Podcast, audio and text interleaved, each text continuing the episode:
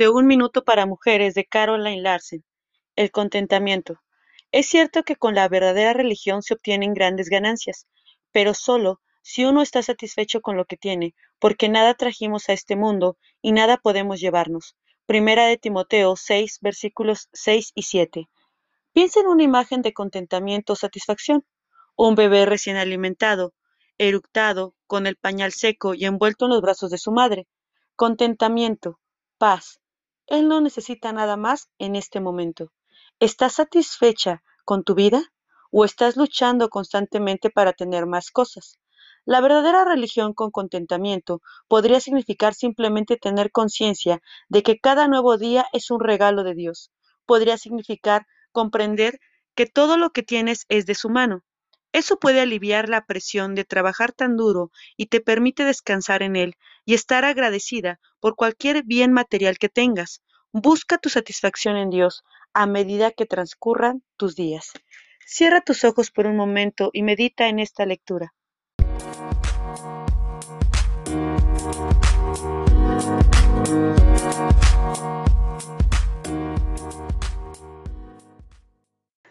Una madre conforma al corazón de Dios, de Elizabeth George. El amor es un sacrificio.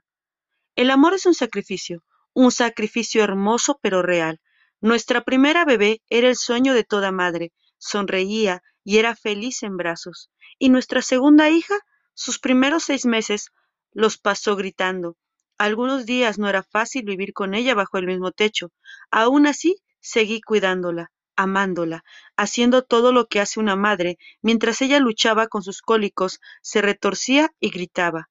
Por difícil que sea en ocasiones, Dios te ayudará y te mostrará en qué aspectos debes mostrar un amor sacrificado. Él nos recuerda que debemos ser obedientes aun cuando no nos apetece, porque hay un propósito mayor. Madre, busquemos juntas a Dios para que Él nos capacite para ser mujeres que demuestren un amor sacrificado. Oremos. Dios, a veces soy como una niña caprichosa, hasta el punto de perder el gozo del amor sacrificado. Tu ternura apacigua mi espíritu y me da la paz que necesito para amar a mi Hijo como tú me amas. Amén. Cuando puedas, abre tu Biblia en Primera de Crónicas 16:34. Aclamad a Jehová porque Él es bueno, porque su misericordia es eterna. Si puedes subrayar este versículo, hazlo. Y mientras, hazte la siguiente pregunta. ¿De qué manera experimentas el gran amor del Señor? Esperando que sea de bendición para tu vida. Saludos.